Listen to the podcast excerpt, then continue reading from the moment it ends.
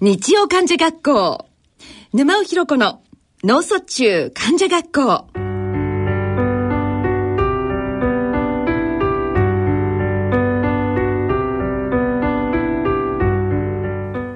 皆さんご機嫌いかがでしょうか？沼尾ひろ子です。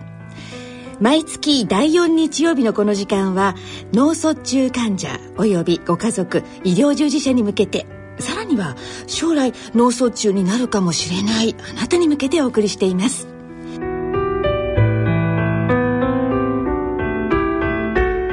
さて今日はですねちょっとあのお知らせをしたいことがありまして実はあの読売新聞さんがですね医療部っていうのがございましてそこでですねあの5回の連載であの6月はですねあの失語症のことを実は取り上げてくれたんですね。で今度はですね、えー、医療サイトウェブサイトの方で、えー、読みドクターというサイトでですね、えー、私のですねえー、失語症の方のための朗読会、えー、言語生活サポートセンターで、えー、行ってるんですけれどもそちらの方をご紹介いただきまして、あのそれがちょっと載ってますのでもしもあのパソコンの前にいらっしゃる方などはちょっと見ていただけたら読んでいただけたら嬉しいなと思っております。読みドクターというサイトでございますのでぜひそちらの方も読んでみてください。それでは日曜患者学校沼尾ひ子の脳卒中患者学校進めてまいります。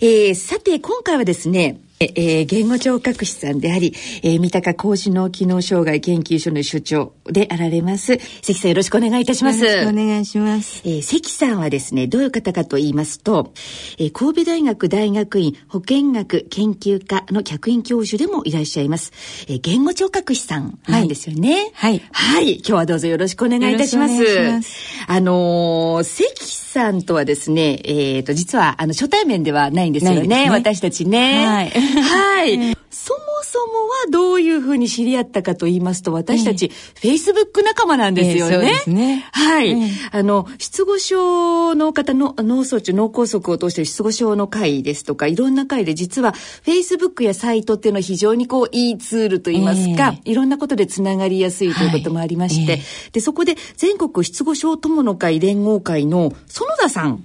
を通して、園田さん前番組にもお越しいただいてお話伺ってるんですけどね。ね聞きました、はい。はい。そこを通して関さんと私はまた知り合い、はい、それで実際に会うことができ、えーね、今日は番組にお招きすることもできたというのが、そうですね。ざっとの、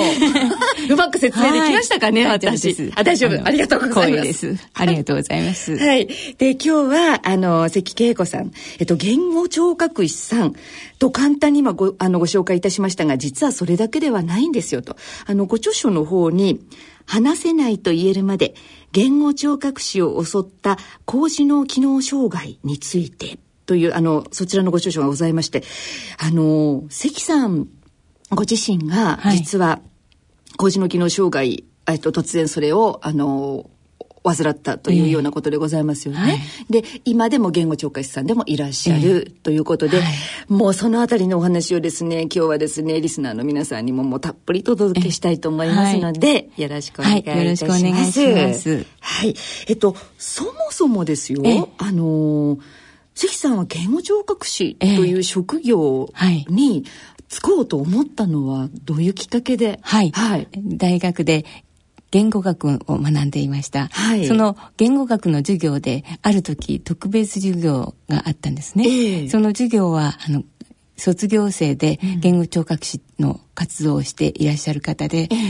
失語症について説明してくださったんです。それであの授業を聞いてあのその頃はビデオも何もない時代でしたから、えー、あのそれであの私は失語症というものはどういうものか知りたいと思って、うん、その先生にあのお仕事場の病院を訪ねる、あのあの約束を取り付けました、はい、それであの病許可されて病院に見学に行った時に、はい、あのまず、あの、ウェル日系失語という、あの、ベラベラ喋るタイプの方にお会いして。はい、ウェル日系っていうのは、言葉はあの、えー、出るんですよね。はい。はい。あの、自分が言ってることはあの日本語らしく聞こえるけれど、うん、その話してる内容は空虚なんですね、うん、実は中身はあまりこう、はい、あの伴ってないというような失語症の中の一つですよね、その患者さんとその先生がお話をしている後ろにあの見学させていただきまして、はい、あ私ははっと思って聞きました、あのそれあの失語症あの、私は、あの、自分が、あの、言語学の知識と、今までの自分の経験をつぎ込むだけの価値がある、この仕事だと思いました。はい。え、それはじゃあ、えあのお、おいくつの時って言いますか？大学3年の時です。大学3年生の時にそれを思ったんですか、はい、そうですね。あそうですか。じゃあ、それから、言語学っていうと文、文系文,、えー、文系ですね。で、はい、そこから言語聴覚士さんというのはどっちかというと医療系、えー、医療系。医学。理系理系ですよね、はい。はい、そちらをじゃあもう改めて勉強しようと思われたんですか、えー、思いました。あのすごく意識が固かったんですね。えー、はい、うん。じゃあそこからまたあの学学生として勉強して、で言語聴覚士さんになった。その養成校は、あの、その頃、国立の養成校としては、あの、数えるほど1校しかなかったんですね。全国で？はい、全国で。はい。その学校を目指して、あの、自分の住居を移したんですけれど、あの、あのそこに、あの、学校に通うために、はい、あの、その学校の近くに住んだんですけれど、はい、その、あの、学校が、あの、途中で所沢に一転してしまって、すごくがっかりして、あの、せっかく行ったので、はい、行ったのに、はい、あの、すごく遠距離通学になってしまって、とっても苦労した記憶があります。そんなことも、はい、でも、えー、とっても苦労しました。いや、素晴らしい行動力です。そうですか。そして、あの、そんな苦労も重ねな重ねながら、えー、あの、晴れて言語聴覚士さんになって、えー、えっと、そこからのお話をじゃあ聞かせていただきますかね。はいあの、どういうふうな、一番最初にじゃあ、あの、ど、どちらでそれを、あの、始めることができたんですか？ええ、病院ですか？病、あの、研究所にまず入りました。はい、都立の研究所に。うん私があの前の学校に、養成校に通っていた時、私に目をかけてくださった先生がいらっしゃるんですね。はい、その先生が、あの、こちらの研究所においでて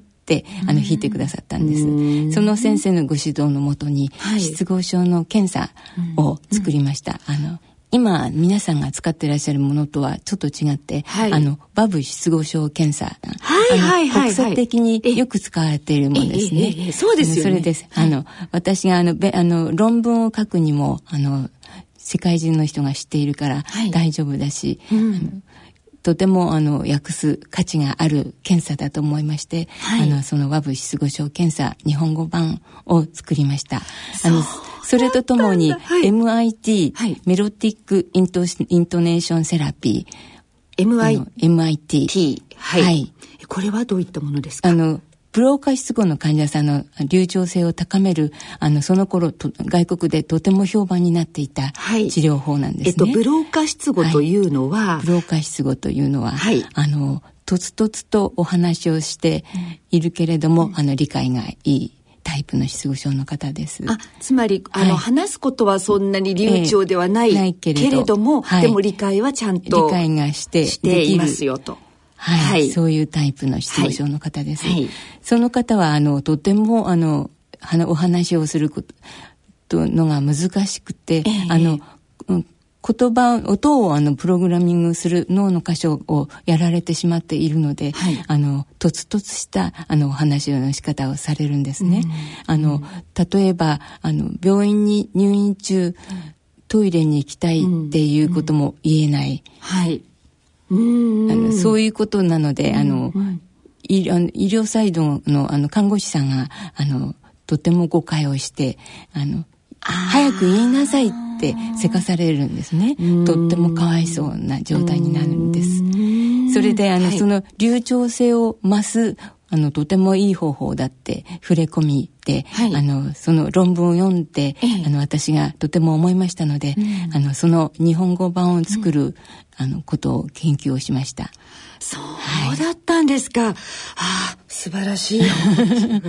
なるほど。じゃあ、あのー、関さんそういうとにかくご研究をずっとなさって、ええ、今のその失語症の訓練ですとか何かの本当に基礎もう日本における基礎をお作りになってくださった方というふうにでよろしいですね。はい、あのいえあの基礎基礎というふうに、うん、あのおこがましいんですけれど、うんうん、あの、えー、私の前にあの先駆者がたくさんいらっしゃって、はい、あのこの業界を引っ張っていってくださっていた、あの、私は後からついていっただけです。うん、30年前のことですけれど。30年も前に。はい、え。ー、そうだったんですか。じゃあ、そのようにその研究を重ねながら、いろいろなものを作りになったりとかして、で、ずっとそれを今度学生さんに教えたりとかもなさってたんですか、えー、あの、はい、教えることは、あの、研究所時代にかなり後半になって、はい、あの、することがあのできました、ええ、あの非常勤講師なんですけれど、え、あのあちこち東京都立大学とか、あの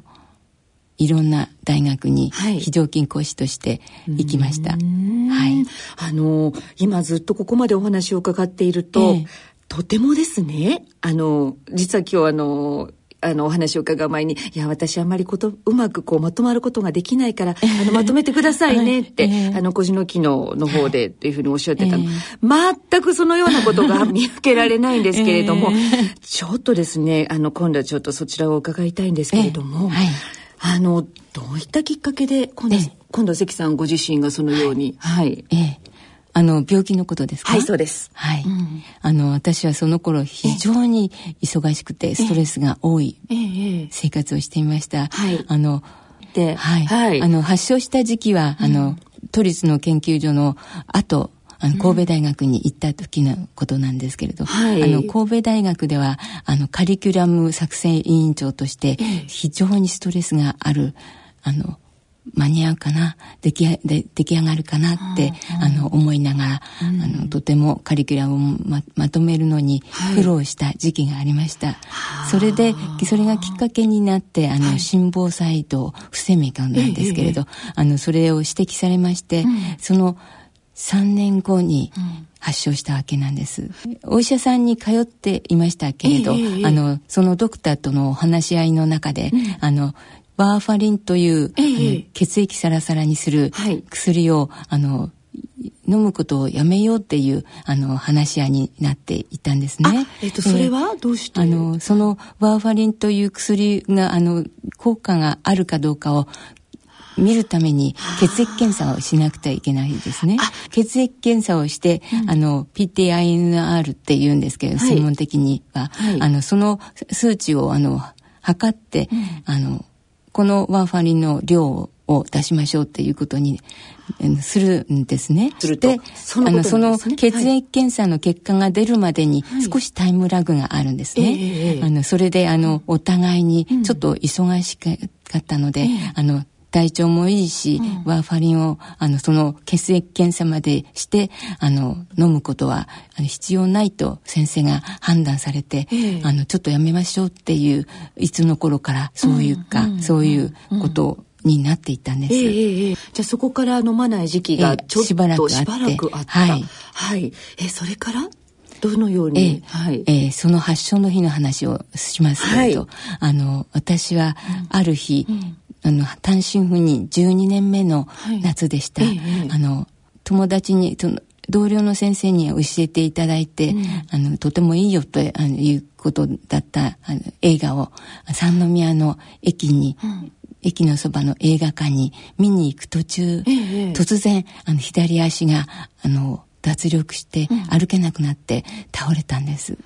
あすごいそのことをしっかり覚えてるんですね、えーはい、歩いていて歩いていて足に、えー、左足、えー、左足に。って、あの倒れました。それまでは具合は悪くないんですか？なかったんです、うん、あの、うん、予兆はなかったんです、えー、はい、えー、倒れたってことは、そっからは意識意識は？意識はありました。ある？はい。ある？歩いていて、後ろの人が私が倒れた時に、うん、あ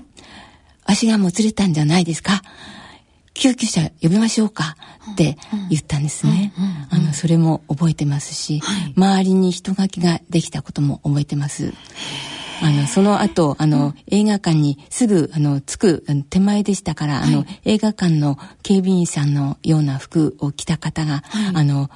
若い女の人が、たあの、若いではないないんですけれど。もう今よりずっと若い。はい。はい。あの、実質年齢より若いということは向こうに伝えたのですね。それで、あの、私はちょっと若く見られて、すごく嬉しかったことを思います。そんなことまで冷静に思ってたというのも、まあちょっとごめん、笑っちゃって申し訳ありません。えのことも覚えてると。ね。はい。はい。その後、救急車が来たことも覚えていて、あの、病院が、病院、病院について、うん、あの、CT とか MRI を取ったことも覚えています。うん。はい、じゃあ自分の身に起こったことっていうのが冷静にそれはもう分かってたってことですか、はい、あの、はい、まずはあの私はあの左のあの足が動かなくなったことを、はい、あの右共同変死って言うんですけれど、右の方向に両目をが向いてしまっているのと合わせて脳卒中が起こったと思いました。すごい。えー、あの、私は、あの、自分の、あの、この症状から右半球の損傷だと思いました。すぐにええー、これがいつもあの研究したり、あと教えたり、いろいろしていることが、これがまさに今起こってるんだなと。起こっていると思いました。さらにあの自分が反則空間無視というあの研究をしていたんですけれどどういうものですか？あの半分自分の左の空間に、あるものに対して、はい、あの気づかないあのそれに反応できないという症状なんです。半分の空間が左側の空間が、はい、あの実際何かがあってもあのそれに気づかない意識に上らないという症状です。私はその症状を知った時にすごくびっくりしまして、はい、あのそういうことが脳卒中の後遺症として起こるんだ、びっくりしました。それも分かったんですね、はい、ご自分で、えー、自分がその症状が出てくるぞってあの身構えていました。その、はい、あその次に起こること、えー、そのように身,、身構えていたと。じゃあ、あの、今度はあの、先生や看護師さんの方にいいろいろ聞かれたりしませんでした？お名前聞かれたりですとか、いろんなこと。えーはい、あの、聞かれ、聞かれたんですけれど、はい、あの、私はあの、あの、聞かれたことに対して、答えようにも答えることができません。声が出ませんでした。声が出なかったんですか、はい、声が出なかったです。そのことも、あ、これはどういう症状なんだってことが、それも分かってたんですか、はい、分かっていました。あじゃあ、本当に頭の中と、あの気持ちの中、気持ちはもう本当にそのままずっとこうあって、あの、いろいろ、その症状、行動が、ああの、それが伴っていけないことがまさにこれが、個人のであり。ロッ ked-in syndrome って、ロ lock、あの、 lock？鍵をロックするの、 locked-in。locked-in。syndrome、うんうん、あの閉じ込め症候群って言うんですけれど、はい、あのその閉じ込め症候群の人があの感じることがかくありなんと思いました。あの自分でよく分かっているのに自分の,、あの言いたい内容を伝えられない、あのすごくもどかしいと思うんですけれど、あのそういう症状に似てるなって思いました。はい。そうしましたらね、あの、とにかくそのことが自分の身に起こり、いろんなことが冷静に分かり、ええ、あの、感情といいますか、その気持ち的なものはどうだったんですか？それだけでも冷静に、あの、分析なさったりとか分かってるけれども、え、でも、どうしようってってそういうことは思いませんでしたか？どうなるんだろうとか、どうしようだとか、えー、はい。あの一応私はあのそういう脳卒中のリハビリテーションについて専門をとしていましたので、うん、あのどういうこれからどういうことが起こるか、うん、あのそういう人のことを何度も見ていましたので、あのよくわかるんですね。あの自分に脳卒中が起こった、確かにそういう事実とを認めて起こってしまったのだから仕方がないと思いました。えー、そうか。ということは、どちらかというと、えー、なんて言いますか、まあ仕方がないと認めたと。えー、あの、じゃあこれからどうしようだとか、何をしていけば、どのくらいでどんなことになるだろうとか、そのことも、えーはいあの先の見通しといいますか、えー、そのあたりも、えー、なんとなくはなんとなくというか分かってはいた感じですか、はいはい、そうですね。あの、うん、言語の専門家ですから、はい、あの自分の言語障害に関して、うん、あの、えー、これからどういうふうになるか、うん、あの予測は立ちました。えー、えー、自分で言うのもなんですけれど、はい、自分で自分を直したと思います。あの、あの、聞いてる皆さんにもですね、一番これが良かったって言ったことを教えていただけますかね？えー、はい、はいあの、私の症状を言いますね。はい。あの、まず、あの、私の声が、あの、今、ラジオを聞いてくださってる方は、うん、あの、小さいなと思っておられるでしょうけれど、うん、最初の、あの、あの、言葉がない、その、あと、あの、RTPA という、あの、脳の血管の詰まったのを、あの、溶かす治療を受けました。はい、その、その治療後に、あの、声が、あの、出ました。その声、出た声は、あの、とても力弱く、はい、あの、スピードが遅かったんですね。うんうんうん、それと、あの、今、あの、話してる、あの、は、あの、話してる様子は、あの、割と、あの、後天の、あの、リズムが、あの、沼尾さんは、あの、が、とても素晴らしいのですが、あの、私は、あの、うまく、あの、イントネーションが、あの、つかず、すごく、あの、平ったくて、あの、感情の表現ができない人のように、うん、そういうこう平平べったい、はい、あの発音でした。平ですね。日本語肯定ですもんね。はいえー、ねだけどそんなにあれですけど、あ、それがでも、えー、はい、あのうまくいかなかったです。はい。それであの、自分があのうまくできないということと、えー、割と客観的に見ていましたけれど、はい、あの声が小さい。スピードが遅い、うん、あの最初にあの助詞が脱落する。あのうまく発文章のがとしてできるようになってからあの私麻痺あります。というような感じのうん、あの話し方したんですね。はい、はい、あそのこともあ、ええ、これだと思いました。え、あのそれだそれに加えてあの、うん、反響言語という専門用語であの復唱相手の言葉あの自分をに自分が相相手の言葉を取り込んで復唱してしまう、オウム返しにをしてしまう症状もありました。反響というのはあの、えー、復唱みたいに返ってくる反響ですね。えーえ。ー、はい。あ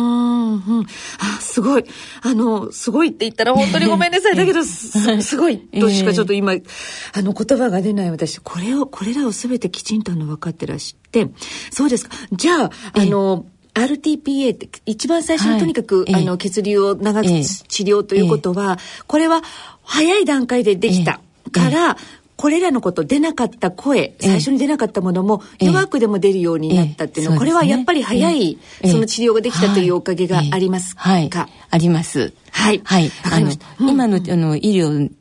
のあの基準はあの私が倒れた時23時間その以内に、はい、あの治療を始めなければ、はい、あのいい効果が出ないって言われていたものなんですね。はい、あの今日はあの割と技術が進んで、34時間以内で、に治療を開始しなければあのうまく効果が出ないと言われています。ちょっとだけ伸びましたね。伸びました。あの、私も3時間以内というのは、はい、あの、ずっと頭に残っていて3時間以内ですよって、やっぱり講演なんても、なんかでも言うんですが、もうちょっとそれが、あの、発達して伸びて、そうですね、まあ、4時間以内になんとかしましょう。とにかく早く治療しましょう。早く病院に行ってください。はい、まずこれが一つ大事なことですね。えー、はい。そうですか。あのー、そこから今現在、このように、あの、まず言葉。あと、えー、でも、あの、左の麻痺の方っていうのは、えー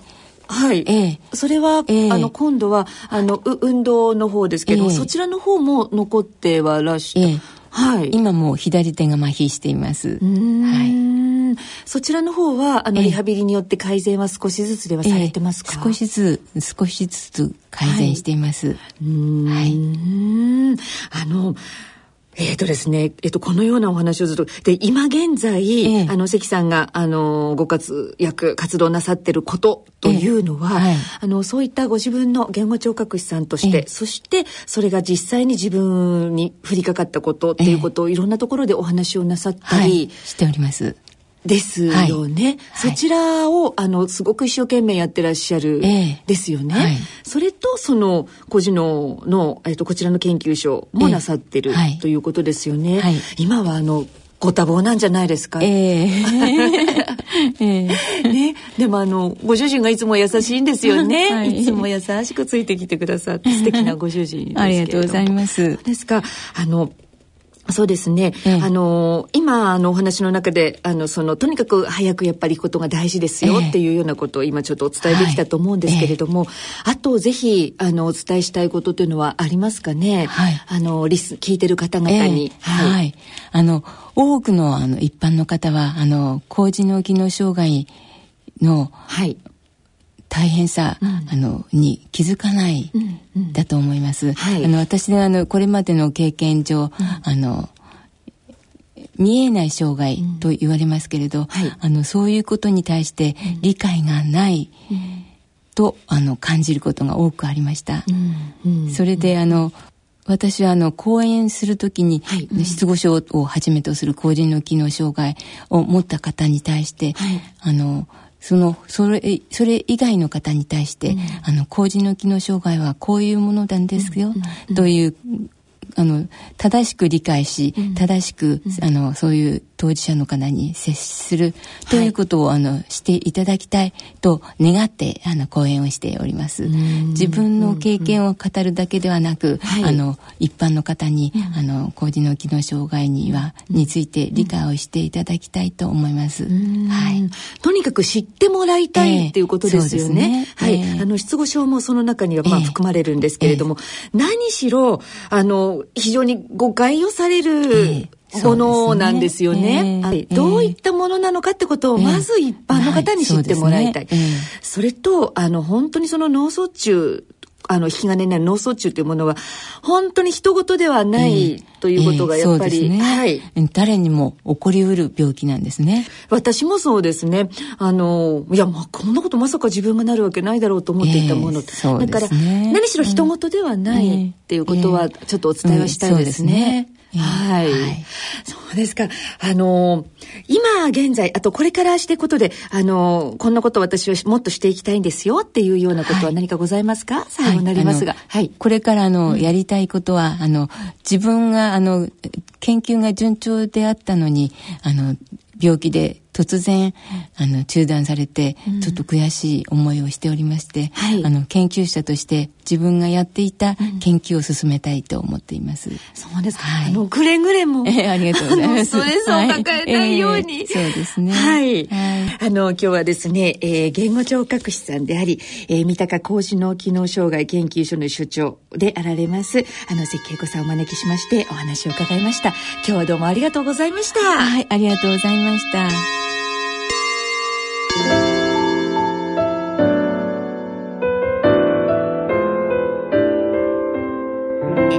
お知らせがございます。8月3日、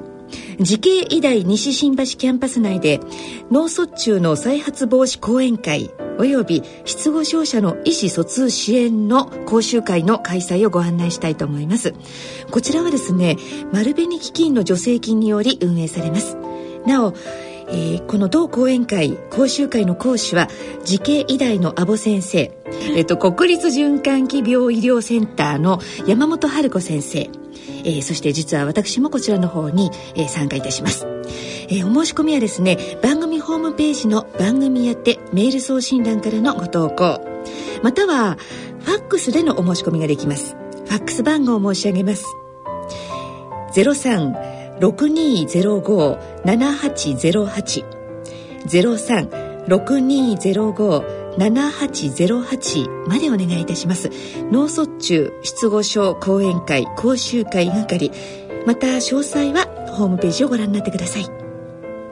それではそろそろお時間となってまいりました。お相手は私沼尾ひろ子でした。